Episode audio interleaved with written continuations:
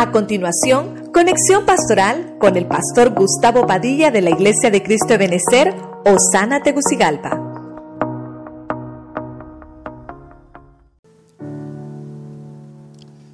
Dios me los bendiga, mis hermanos. Estamos nuevamente con ustedes para poder compartir un tema acerca de la familia.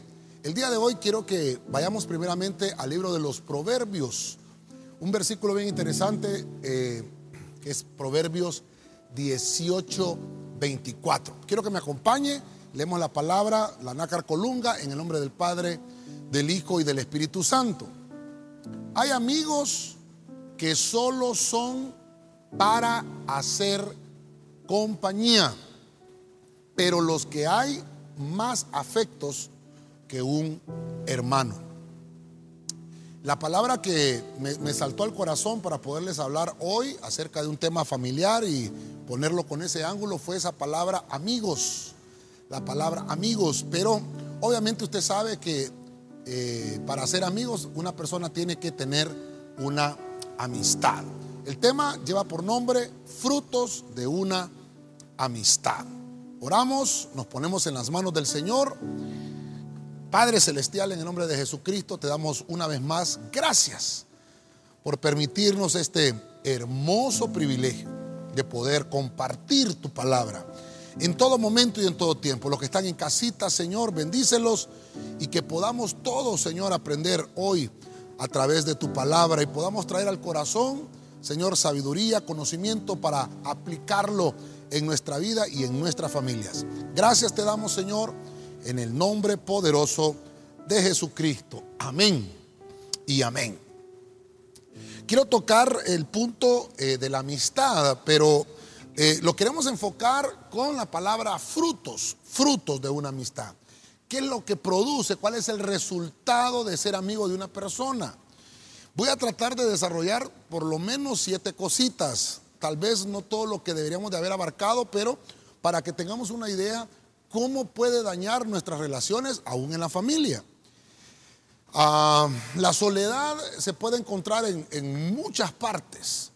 Mucha gente hoy en día eh, se siente aislada, se siente apartada y por toda esta pandemia y por todo esto que estamos atravesando, hermano, hay gente que necesita una administración distinta, necesita amistad, necesita consuelo, necesita palabras de aliento. Todos necesitamos amigos. Todos hoy más que nunca necesitamos amigos. Pero me llama la atención el versículo que leíamos en Proverbios porque dice que hay amigos que solo sirven para compañía. Y la verdad que eh, una persona que, serviría como compañía no sería amigo. Porque el término amistad o amigo no es, eh, no es solamente ser compañía, conlleva ser compañía, pero tiene que eh, irse más allá de eso podemos tener un amigo que sea ese amigo eh, fiel, que esté con nosotros. Uno de ellos vale más que una docena de compañeros o de conocidos que podamos tener. Voy a tratar de, ver las situaciones y como el tema es frutos, ¿cuál es uno de los primeros frutos? Y tal vez voy a empezar con el punto amargo del tema. En Éxodo 34, 12, acompáñeme a la Biblia de las Américas. Cuídate de no hacer pacto con los habitantes de la tierra a donde vas. No sea que esto se convierta en tropezadero en medio de ti. El Señor le está dando consejos a un pueblo, obviamente a su nación, a Israel, a un pueblo que Él escogió y a un pueblo por el cual, hermano, Él eh, movió cielo y tierra literalmente para sacarlos de la esclavitud. Y entonces los saca de la esclavitud y entonces voy a ver el primer fruto de una amistad. Lo voy a traspasar a la familia. Y este punto es álgido, ¿verdad? Y lo vamos a tratar de ver ahorita. Es el tropiezo. Hay amistades que te pueden provocar tropiezos. El tropiezo, según lo que puedo ver acá en la Biblia, conlleva retraso. Y obviamente Dios quiere que nosotros crezcamos. Este, este pasaje nos habla de un punto en el cual Israel estaba siendo atrasado en su desarrollo. Entonces, uno de los consejos bíblicos es, a la tierra donde vas, mire, vas a ir a una tierra, cuídate de no hacer pactos con los habitantes específicamente de esa tierra donde vas, porque es una tierra peligrosa. Esa tierra eh, tiene personas que te pueden transmitir eh, amistades o tal vez eh, compañías que no sean las deseables. Le dice el Señor, pueden ser tropezaderos para ti. Estoy tratando de enfocarlo familiarmente. ¿Por qué? Porque la Biblia le está diciendo, vas a ir a una tierra, o sea, hay familias, hay casas, tu casa se va a hacer amistad con otra casa. Ten cuidado porque esa gente te va a retrasar el desarrollo. El Señor sacó al pueblo de Israel para que creciera, el Señor lo sacó para que se desarrollara. Pero el Señor le está diciendo, yo quiero que lo hagas de lo hagas bien, todo lo que vayas a hacer. El tropiezo eh, podemos llamarlo que pueda ser un golpe involuntario, con la que una persona puede tropezarse, obviamente, o, con el que el pie tropieza y se convierte en un obstáculo por el camino del desarrollo que está teniendo esa persona. El obstáculo pueden ser problemas inesperados, eh, aquellas cosas que te retrasan o que te impiden, hermano, realizar la tarea con, con toda la ayuda del Señor. Entonces hay tropiezo. El término amistad del que quiero hablarte hoy lo estoy enfocando a la familia.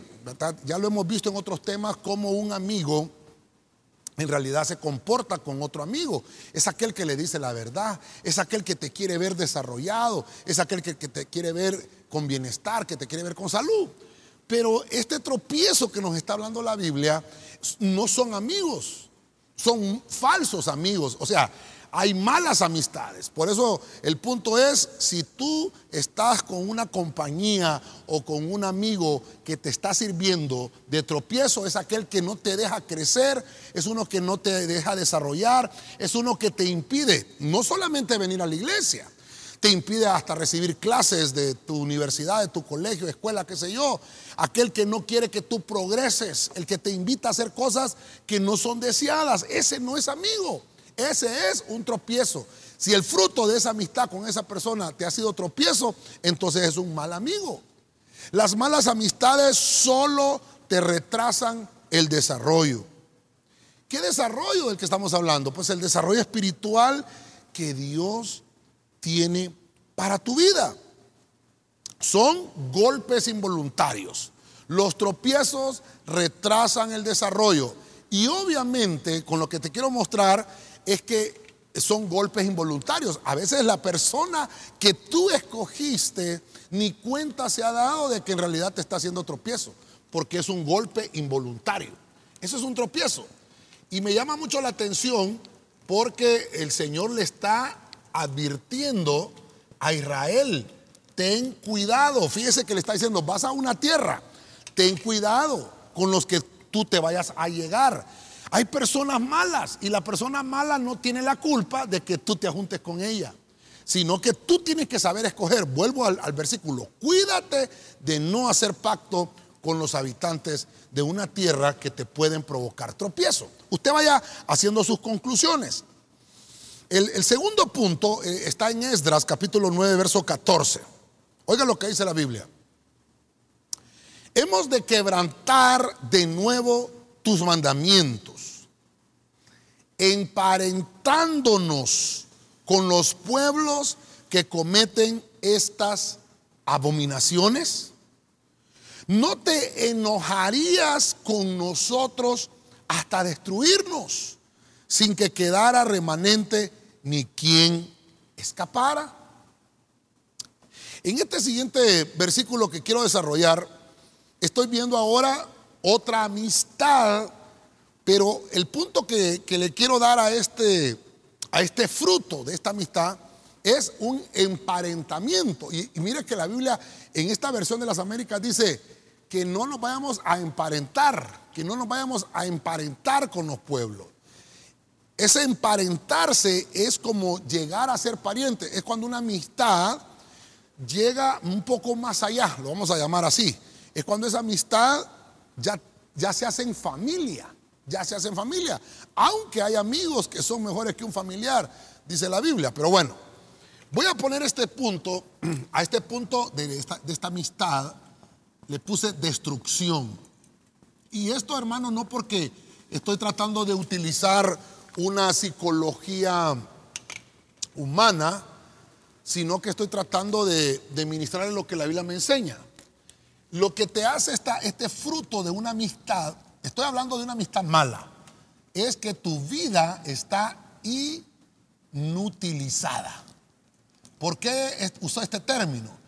El Señor le está dando consejos. Tal vez, hermano, no sé si los hermanos acá me están enfocando. Tengo estos dos frutos acá. Los voy a dejar acá arriba. Tal vez los, los demás frutos que vayamos a ver, tal vez sean frutos mejores. Pero estos dos que voy a ver acá arriba, eh, por lo menos el tropiezo y la destrucción son malos frutos que te puede producir una, una mala amistad. Por eso es que como padres de familia tenemos que saber quiénes son los amigos de nuestros hijos. En el versículo dice, hemos de quebrantar tus mandamientos emparentándonos con pueblos que cometen abominaciones. Entonces la vida de un cristiano se inutiliza cuando tiene una amistad con personas que cometen abominaciones al Señor. Un cristiano no puede estar con una persona que es abominable. Ay, pastor, qué feo ese término. Bueno, lo dice la Biblia. Hay personas que cometen abominaciones. No podemos ser amigos de esas personas. Mucho peor que nosotros podamos eh, aprobar la amistad de nuestros hijos con personas que cometen abominaciones. Ahora, no quiero que tampoco hayan estigmas y que miremos a una persona así y la desechemos. No, oremos para que Dios cambie y para que Dios pueda obrar a favor y esa persona pueda ser cambiada, porque en algún momento también nosotros llegamos a ser abominables delante del Señor. Pero Dios tuvo misericordia. Dios tuvo misericordia, nos alcanzó. Y mire ahora, hermano, cómo estamos ahora predicando el Evangelio. El punto es que si usted ya fue rescatado de estas, de estas malas amistades, con sabiduría, eh, tratemos, hermano, de que nuestros familiares no se vayan a emparentar con personas que cometen este tipo de cosas. La vida de un cristiano se inutiliza. Y dice aquí, te vas a enojar con nosotros, Señor, hasta que nos destruyas. Entonces, el fruto de una mala amistad produce destrucción enriquece espiritualmente un amigo emparentado que obedece a Dios. Ambos encuentran consuelo en el Señor. Fíjense usted qué interesante, porque cuando hay un amigo que se emparenta, pero ese, ese, ese cuando se emparentó se convierte, se transforma al Evangelio y obedece al Señor, entonces ese ese te va a ayudar a salir de un problema, de un conflicto, no te va a empeorar una situación. Por eso es que no debemos de ajuntarnos, vamos a usar esa palabra, ¿verdad? Con personas que puedan empeorar mi situación. Una persona que te empeora tu situación no es amigo, empeora la situación. Hermano, todos acá, todos acá me voy a meter yo también en ese saco. Todos acá necesitamos mejorar nuestra situación. Todos necesitamos mejorarla. Nadie quiere empeorar su situación.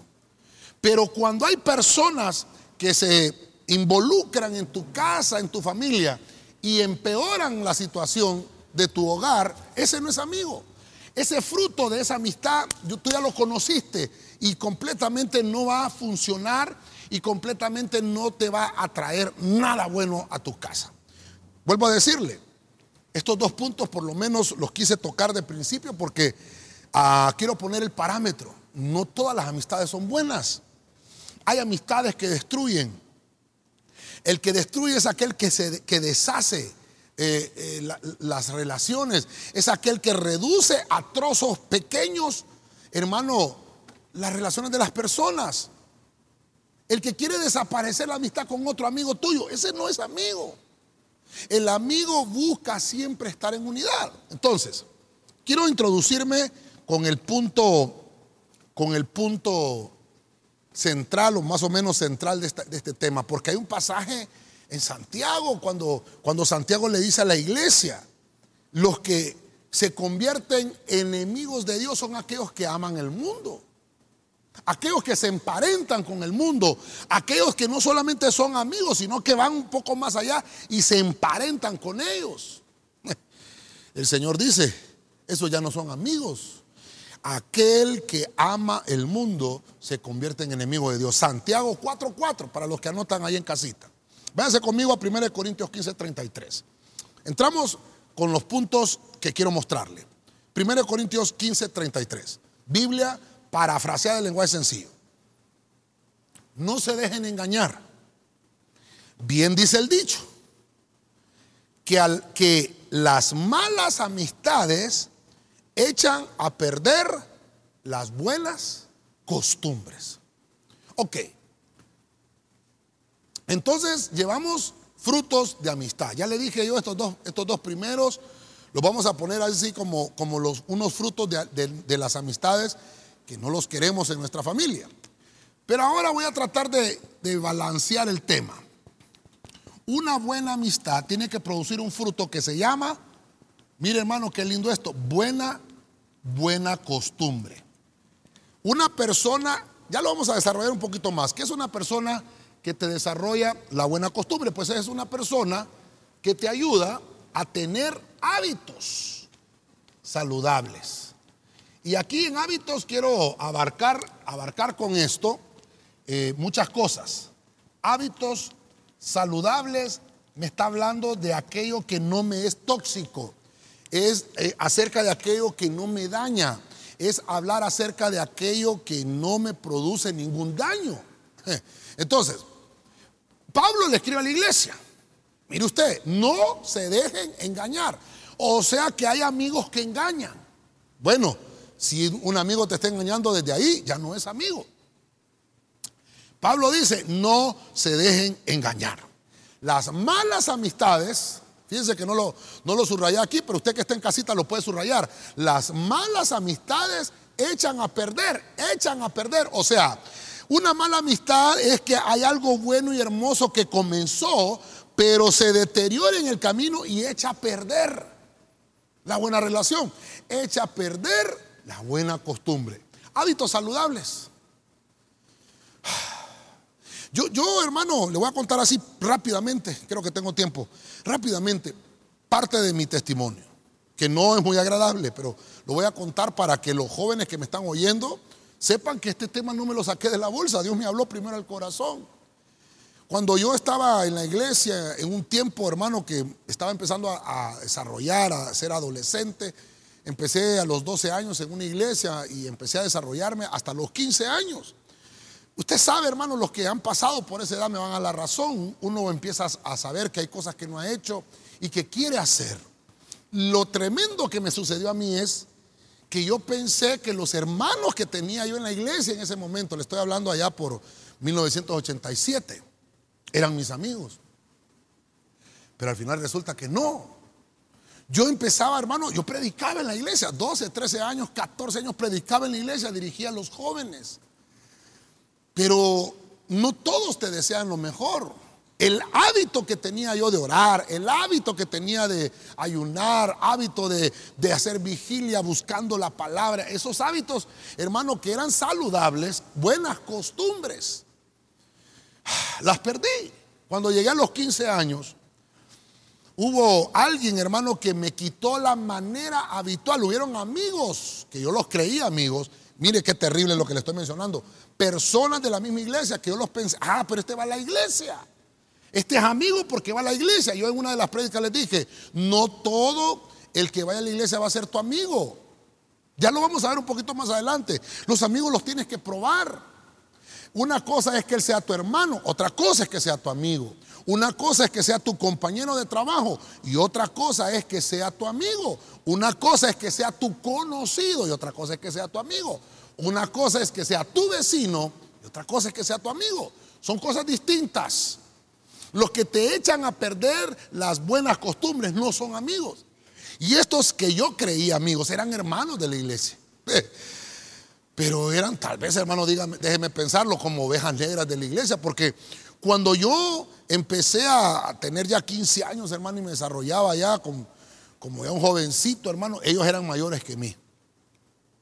Me recuerdo que me fueron llevando. No, no quiero que se vaya a molestar por lo que voy a decir. Diga conmigo ahí, no me molesto, pastor. Pero empezaron a llevarme a sentarme en las sillas de atrás, en hasta que me senté en la última silla de atrás con ellos. Y allá, hermano, no poníamos ni atención a la palabra. Nos reíamos de cómo hablaba el pastor, nos reíamos de, de cómo cantaba, de las muecas que hacía el pastor. Mire qué terrible, 15 años. Y al final, en, medio de las prédicas, en la plática me decían, al final te vamos a llevar a un lugar, vas a ir con nosotros. Me decían y empezaban a hablarme al oído. ¿A dónde me van a llevar? No, hombre, venite con nosotros. Ay, hermano, me llevaron a un lugar que se llama estanco. Yo entré, vive el Señor lo que le estoy contando, vive, vive el Señor. Yo entré a ese estanco después de salir de la iglesia con la Biblia en la mano. Y ahí, me, ahí probé la cerveza. Mire, hermano, qué terrible lo que le estoy contando. Una buena costumbre la eché a perder por una persona que yo pensé que era amigo. Bebí esa noche, probé la cerveza. hermano, me dieron a probar el octavo Yuscarán, Dios santo. Vergüenza me da lo que le estoy contando. Me echaron a perder los hábitos saludables. Y me introdujeron hábitos. Y cabe cabal con esto. ¿Qué hábito? El hábito de beber. El hábito de fumar. Hermano, si yo ni sabía lo que era un cigarro. A los 15 años yo no sabía. Yo no sabía lo que era una cerveza. A los 15 años no sabía. Hasta prohibido es que un menor de edad beba y fuma. Qué terrible, hermano, cuando las amistades te echan a perder las buenas costumbres. Joven que me estás oyendo, jovencita que me estás oyendo hoy. Hay frutos de una amistad, tienes que pesarlos hoy. los que te enseñan buenas costumbres, aquellos que te enseñan buenas cosas, son los que quieren verte en la verdad, pero los que te engañan son malas amistades. Las buenas costumbres, hermano, tenemos que mantenerlas. Amigos de verdad nunca van a corromper, nunca van a corromper la obra que Cristo ha hecho en ti. Un, una persona que se considera como amigo de verdad, nunca corromperá. Entonces, perdón hermano, mire, lo voy a poner aquí para los que están anotando. La amistad, obviamente verdadera, ¿verdad? La amistad no corrompe. Fíjense que ahorita que estamos hablando de esto, ¿quiénes son los que se corrompieron en la Biblia? Los que se corrompieron en la Biblia son aquellos que no tuvieron amigos. Luzbel, ¿cómo se corrompió? No era amigo. En el cielo no era amigo.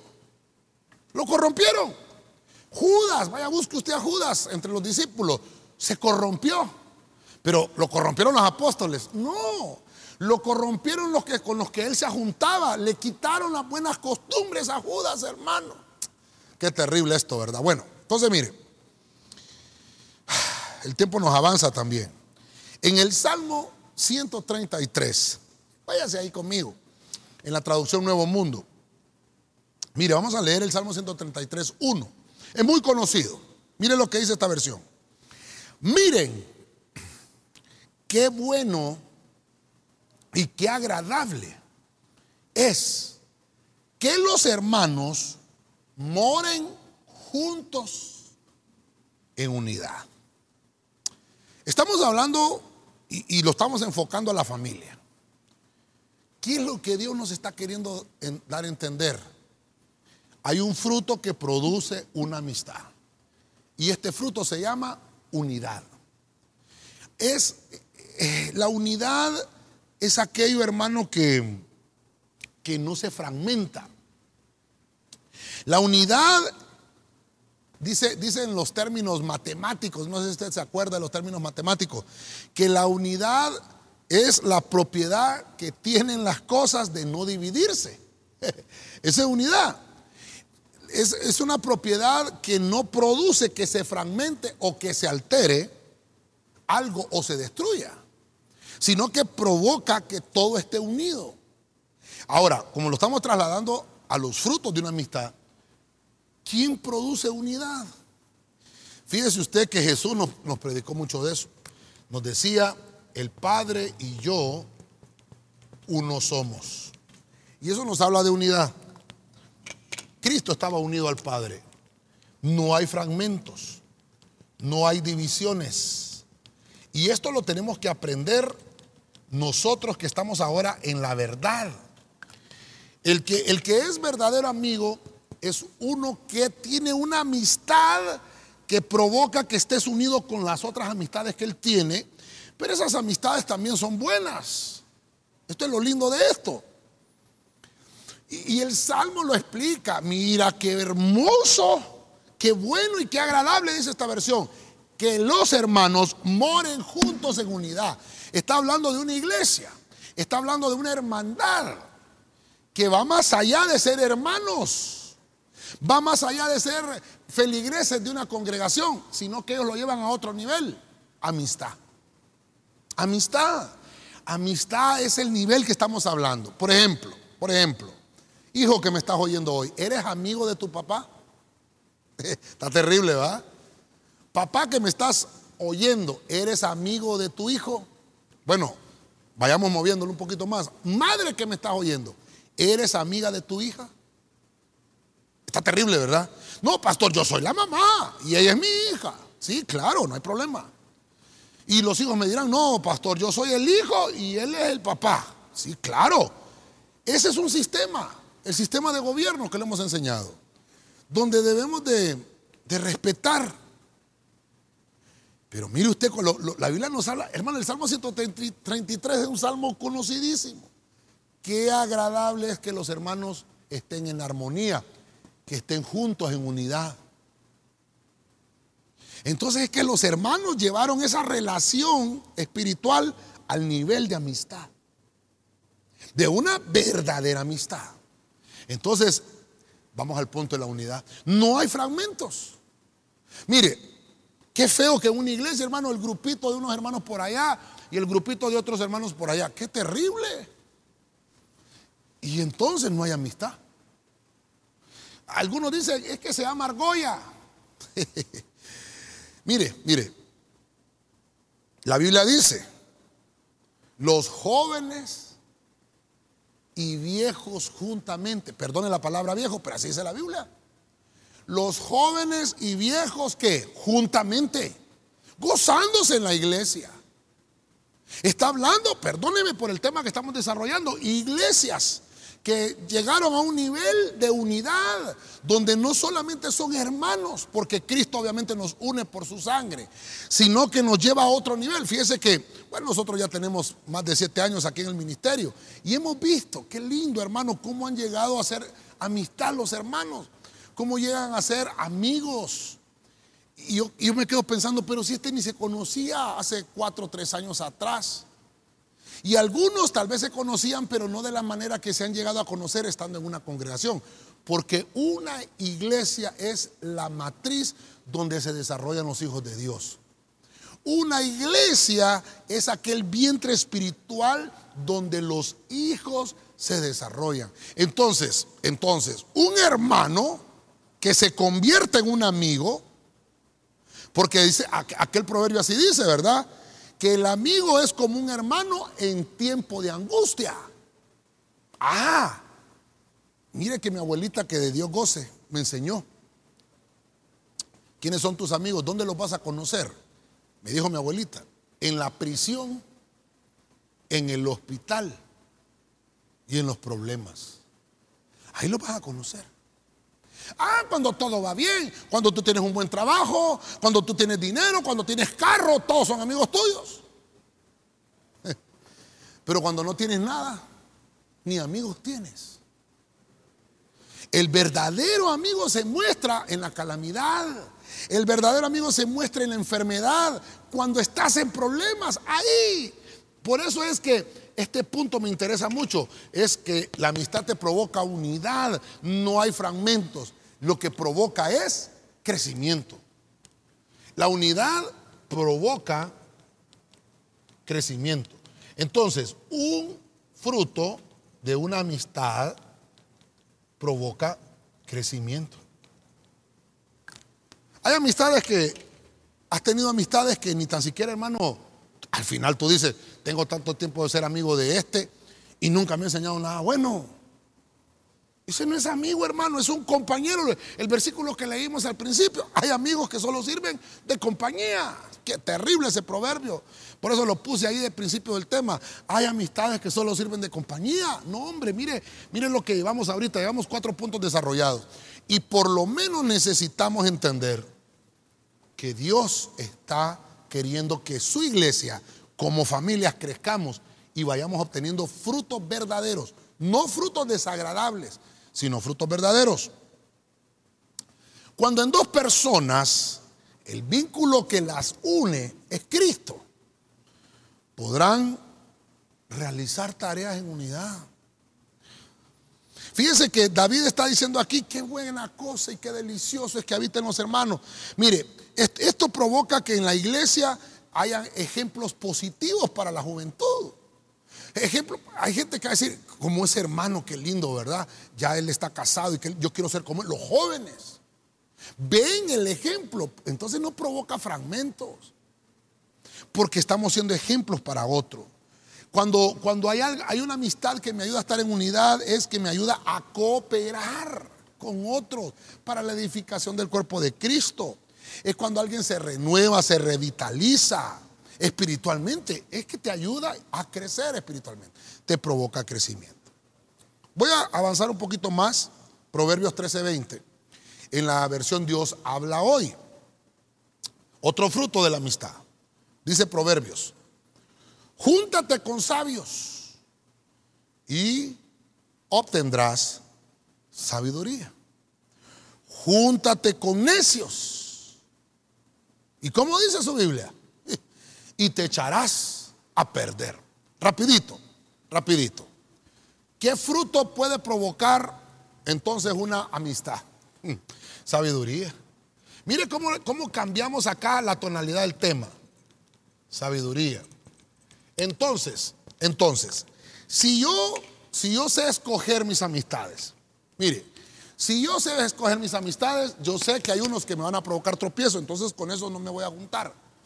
Hay algunos que me van a destruir, entonces con eso no me voy a juntar. Hay unos que me van a hacer crecer en mis buenas costumbres, entonces con eso sí me voy a juntar. Ah, me van a provocar estar unidos con otros, ah, con eso sí me voy a juntar. Y mire qué lindo este punto, el número 5. Hay otros que me van a ayudar a ser más sabio. Esta sabiduría me va a ayudar, mire usted, jóvenes que me están oyendo, me van a ayudar a tener un actuar prudente. Un sabio es uno que actúa con prudencia. Es uno que actúa con prudencia. Júntate con sabios. ¿Y qué dice? y vas a obtener la sabiduría. Si eres uno que te gusta andar con los necios, te vas a echar a perder. ¿Por qué la Biblia dice te vas a echar a perder? Porque eres buena tierra, porque eres un buen hijo, porque eres uno que es, amigo. Tú portas la amistad, tú la portas. Júntate con personas que te puedan ayudar a desarrollarte. Júntate con personas que son mejores que tú. Mire la amistad, tenemos que saberla escoger. Padres que me están oyendo, tenemos que saber con quiénes andan nuestros hijos. Porque si no, se van a echar a perderlo, dice la Biblia. Sabemos que tenemos una buena amistad con alguien al recibir consejos sabios que nos van a ayudar a crecer. Entonces un verdadero amigo no te va a podrir. Un verdadero amigo, más bien, te va a ayudar a tener un desarrollo saludable. Alguien decía por ahí, una manzana echa a perder toda, todo el saco de manzanas. Una manzana podrida. Una manzana podrida puede echar a perder todo el saco de, manzanas. Se puede aplicar a una amistad. Uno que sea malo puede afectar, a, hermano, a un grupo de, amistades. Yo, yo, me encontré la vez pasada, hermano, a un, a un ex compañero de colegio. Mire usted, le estoy hablando de hace 30, 35, 36 años atrás. Fuimos compañeros en el colegio. Dios santo, ya estoy viejo. Cuando digo yo más de 30 años me siento viejo. Allá por el 80 y qué, estábamos en tercer curso, creo que llegamos a ser compañeros, coincidimos en el curso. Fuimos compañeros, hermano, íbamos a estudiar a la casa de él. Una amistad muy linda. Habíamos un, equipo de ahí en el colegio de cuatro compañeros que nos llevábamos juntos, íbamos a todas partes, amigos. Muy buenos amigos. A veces, hermano, no, eh, había celular en aquel entonces, hermano, en 1987. El que tenía teléfono de Hondutel era rico, hermano. Ah, imagínense qué terrible no nos podíamos comunicar, nos mirábamos ahí en el colegio, ahí nos conocimos, ahí nos hicimos amigos. Éramos compañeros de colegio, pero llevamos esa relación a otro nivel de amistad. Por eso el fruto de la amistad, esa amistad provocó un fruto hermoso. Fíjense que por el punto de la sabiduría, ellos eran mejores que yo en otras materias, entonces entre ellos, hermano, nos, nos hablábamos, nos íbamos a estudiar y estudiábamos, comíamos ahí churro fresco, tal vez algo bonito, hermano, una amistad linda, pero estudiábamos. Y tratábamos de hacer los exámenes de mejor manera, el de ciencias naturales, el de, hermano, electrotecnia, metalurgia, todas esas clases que eran un poco complicadas y difíciles. Los laboratorios de electrónica que nos dejaban unas fórmulas complicadas. Bueno, la cuestión es que desarrollamos una amistad linda por cuestiones de la práctica y todo. A mí me tocó irme para la costa, allá me quedé y retorné hace siete años a Tegucigalpa. Me lo encuentro ese amigo, hermano. Y me lo encuentro por el punto, actuar con prudencia. Y me dice, Gustavo, ¿cómo estás? Ya nos saludamos, medio me, recordaba de él, yo hermano, y hablamos.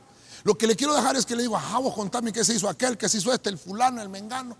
No, están, mira, hay un chat que tenemos ahí del colegio, fíjate que mira, chica, le digo yo, ¿y qué pasó? ¿Y por qué no me han metido ahí en ese chat? Quiero ver a los muchachos. Quiero saber cómo están. Yo estaba en la costa, hermano, imagínense. 25 años estuve en la costa. Y me dice, mira, Tavo, me dice, yo soy el administrador del grupo de chat. Pero yo te, yo te sigo en el Facebook y te veo que ahora sos pastor. ¿Cómo te voy a meter ese chat? Mira las cosas que dicen esos ahí. Entonces mejor de larguito, me dice. Bueno, mire usted lo que estamos hablando. Actuar con sabiduría, actuar prudente. ¿Qué me voy a meter, hermano? Perdóneme. ¿Qué me voy a meter a un chat donde van a estar mandando vulgaridades, hermano? Yo, fíjese que al final de la plática que tuvimos con él le digo, fíjate que tener razón. Gracias, le digo, gracias. Si me hubieras metido y miro esa cosa, me salgo. Me salgo. Sí, yo por eso no te metí, me, ya te conozco. Porque desde aquel entonces, hermano, nos habíamos identificado como cristianos.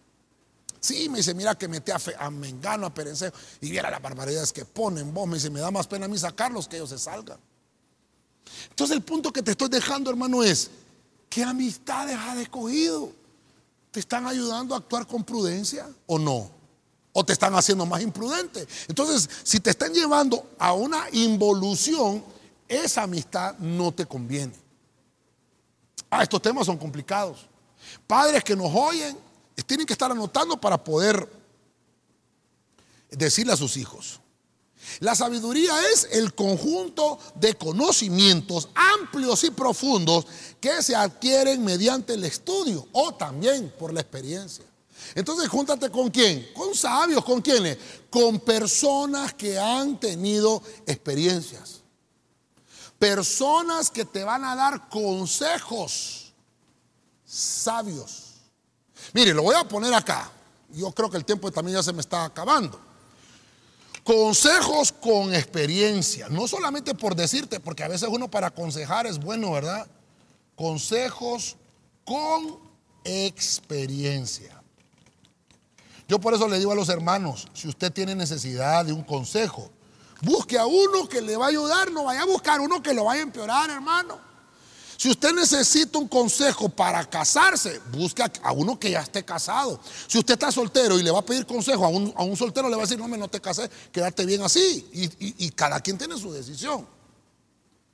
Porque Pablo lo dice. Bueno, dice, yo quisiera que todos se quedaran como yo me quedé, con el don de continencia.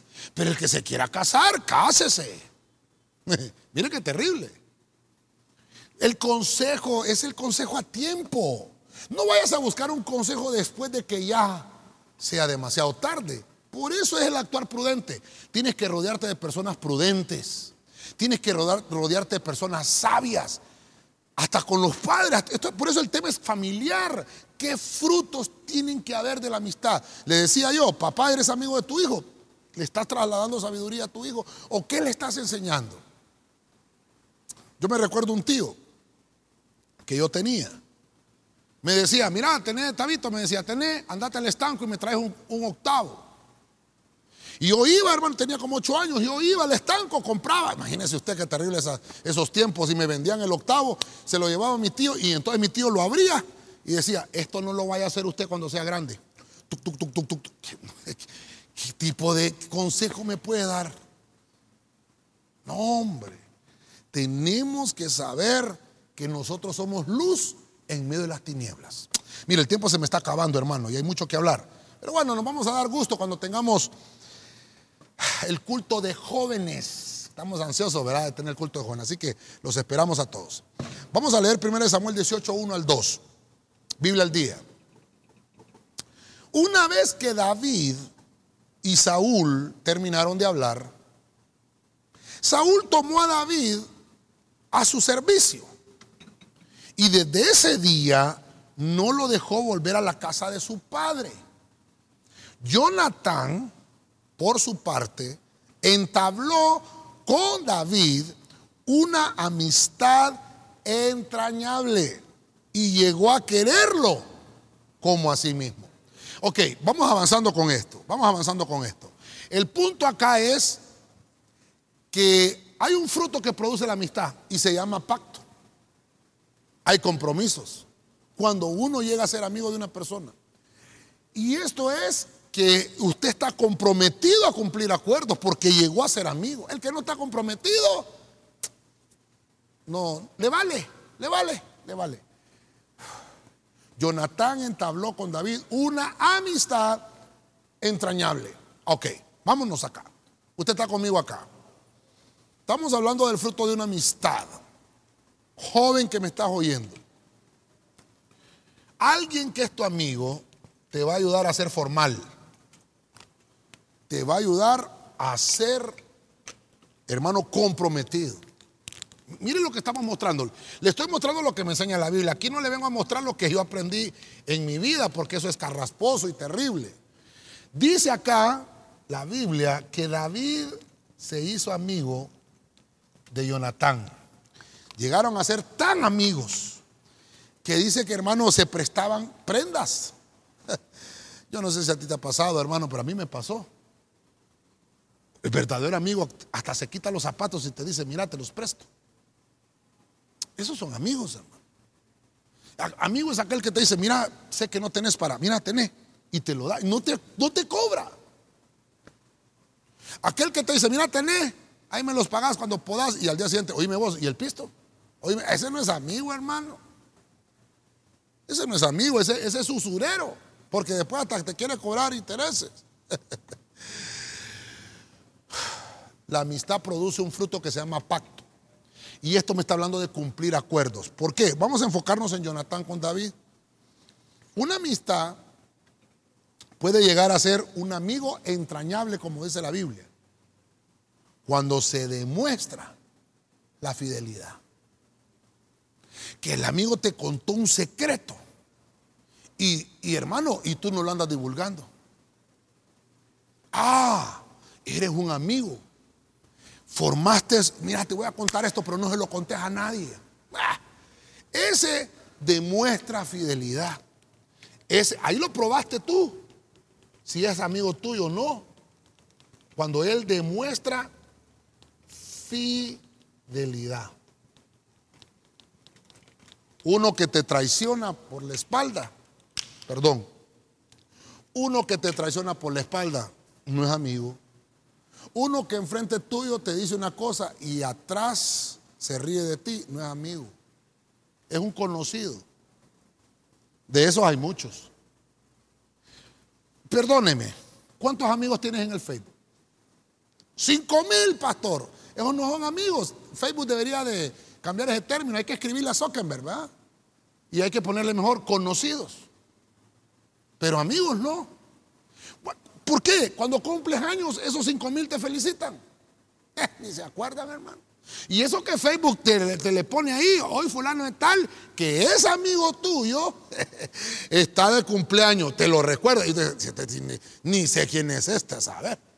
Entonces, ¿para qué lo tienes como amigo? ¿Se da cuenta cómo el mundo nos enseña términos que en realidad no son? El verdadero amigo demuestra fidelidad. David con Jonatán se mostraron fidelidad. Habría que desarrollar todo un tema solo con David y Jonatán. La amistad.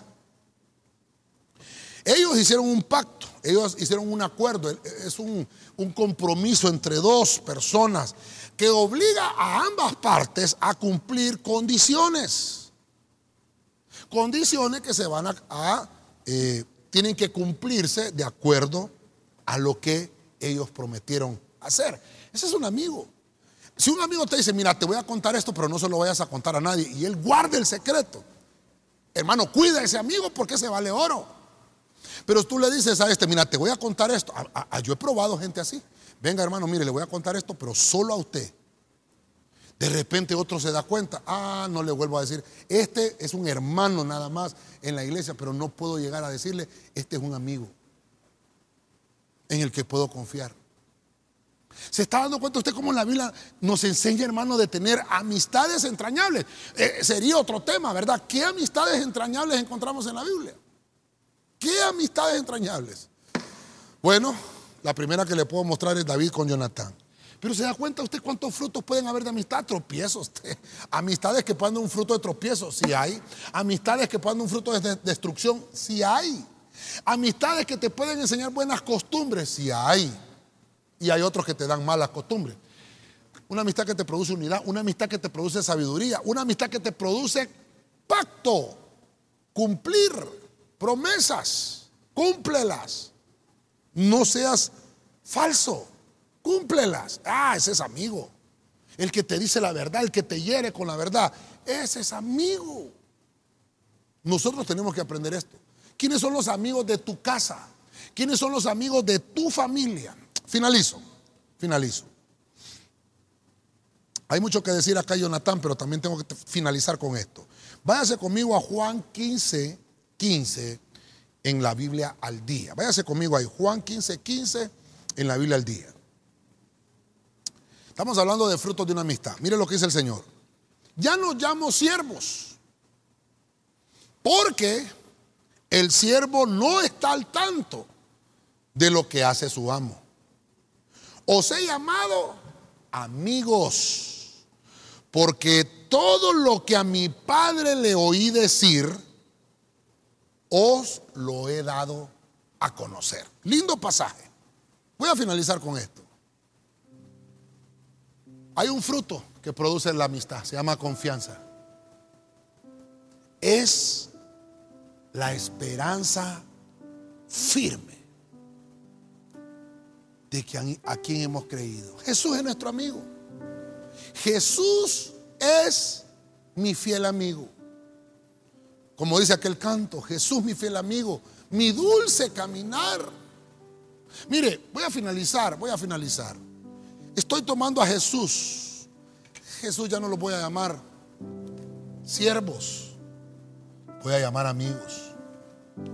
Porque hubo algo, algo en nosotros que le agradó a Él, digno de confianza. Hermano, que el Señor te considere digno de confianza. Es porque ahora tú has puesto tus esperanzas en Él. Tú has puesto tus esperanzas en Dios. Tu esperanza es firme. La confianza es cuando Dios te dice, ya no te voy a llamar siervo, no solo servidor, eres amigo. Ya no solamente serás conocido. Fíjese que dice la Biblia que van a haber unos que en aquel día le van a decir, Señor, Señor, si en tu nombre echamos fuera demonios. ¿Y sabe qué le va a decir Señor? Apártese de mí, nunca os conocí. Mire que no dice nunca fueron mis amigos, no, dice nunca os conocí, porque al que el Señor le dice amigo, ese es uno que en realidad es de confianza. La Biblia de los pocos hombres que Dios le dice amigo, Es Abraham. Abraham es uno de ellos. Dice, dice que Abraham era amigo de Dios. Abraham era amigo. Voy a, voy a destruir Sodoma y Gomorra, decía Dios, pero he de ocultarle a mi amigo Abraham lo que voy a hacer. Hermano, Dios tomando en cuenta a Abraham en lo que iba a hacer. Confianza. Estoy hablándole hace cuatro mil años, fue eso, hermano. La confianza y la esperanza firme que una persona tiene para que algo suceda. Dios sabe lo que tú vas a hacer. Tú tienes que tener la confianza en Dios. Si Dios te dice, suéltate de esa rama porque yo te agarro abajo, tienes que tener confianza en Dios porque eres, es una amistad divina. Tiene que funcionar porque Dios es tu mejor amigo. Aquel verdadero amigo es el que te produce confianza, seguridad. El que te ayuda a realizar tareas difíciles. Jesús nos amó. Él te ha llamado amigo. Tu casa, tu casa, hermano, es la casa de Dios también. Por eso el Señor dice, estoy aquí a la puerta, llamo si alguno oye mi voz y abre la puerta, entraré a Él, cenaré con Él y Él conmigo. Porque Él te considera tu amigo. Cuando, ¿A quién invitas tú a tu casa a comer? ¿A un desconocido? No, invitas a tus amigos. Hay amigos que conocen toda tu, casa. Toda tu casa. El cuarto, todo. No solo la sala. Es que si solo conoce la sala es una visita. Pero el amigo, ah, el amigo sabe cómo vives. Deja que Dios sea tu amigo cuánto consuelo y seguridad nos da que el Señor nos haya escogido como amigos de Cristo. El Señor te escogió como amigo. Escogidos, escogidos, hermano, entre un montón. Y lo vamos a, a terminar acá. Somos escogidos, hermano. Escogidos entre los demás. Hermano, ¿por qué los demás no son amigos? Y tú sí. Porque Dios te quiere como amigo. Quiero finalizar, quiero ponerte eh, una, una conclusión de lo que hemos hablado. Los frutos de una amistad. Por lo menos desarrollamos siete puntos. Uno, tropiezo. Cuando una amistad se convierte en tropiezo, esa amistad te retrasa el desarrollo. Entonces, el punto uno es para uno que no es amigo. Si hay un fruto de, tropiezo es que no es amigo tuyo. Número dos, si aquella amistad te está produciendo destrucción, es porque tu vida está inutilizada entonces esa amistad tampoco te conviene. Estamos hablando de uno que te empeora la situación que tú tienes. Ese no es amigo. El amigo que te sirve de tropiezo, que, produce que tal vez, hermano, te, te tropezaste involuntariamente. No, no, sigas con una amistad así. Y este otro, el de la destrucción, es que va a empeorar tu situación. No hagas esto. Número tres, vimos la buena costumbre. Hay amistades que te van a ayudar a tener una buena costumbre, que te van a ayudar a desarrollar los hábitos saludables. Son amistad que no corrompe. Una amistad, hermano, que no corrompe es una amistad buena. Pero las amistades que corrompen son amistades, hermano, que te van a llevar a la ruina. Número cuatro, vemos que hay un fruto de una amistad que se llama unidad. Es uno que está sin fragmentos. Esto es muy interesante que lo entendamos. Porque es aquel que más bien te une con los demás, no te provoca división, no te hace enemigo de sus enemigos, no. No te hace tampoco, en, términos así, hermano, catrachos, ¿verdad? Sudar calentura ajena.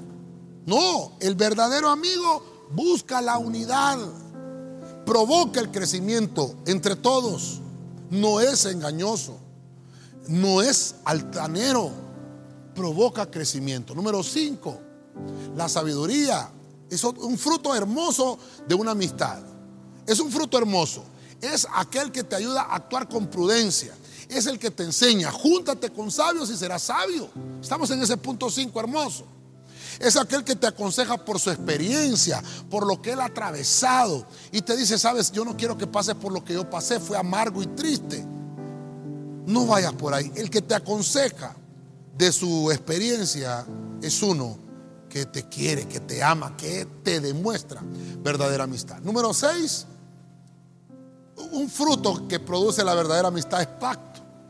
El pacto es aquel que te ayuda a cumplir los acuerdos. Es uno que te ayuda a ser responsable. Ese es tu amigo. El que te ayuda a cumplir tus metas. Y hay pactos que se hacen. Dice la Biblia que Jonatán y David, hermano, tuvieron una amistad entrañable. Eso es, hermoso. ¿Qué amistad, ¿Qué amistad tan entrañable? No podemos encontrar una mejor como David y Jonatán. ¿Cómo sabes que en realidad es tu amigo? Él demuestra fidelidad. Demuestra fidelidad. Ese es tu amigo. Y, el último, obviamente hay más, hermano, pero el último que vimos es la confianza. Un fruto que debe de tener una amistad es la confianza. Algo que se llama la esperanza firme. Lo vemos acá que el Señor dice, ya no, ya no te voy a llamar siervo, te voy a llamar amigo. Está depositando Dios su confianza en ti, hermano. Te ha escogido entre los demás. Te he mostrado siete frutos de una amistad. El uno y el dos no te los recomiendo, ni el tropiezo ni la destrucción. Pero sí te recomiendo aquellos que te producen buena amistad, unidad, sabiduría, pacto y confianza.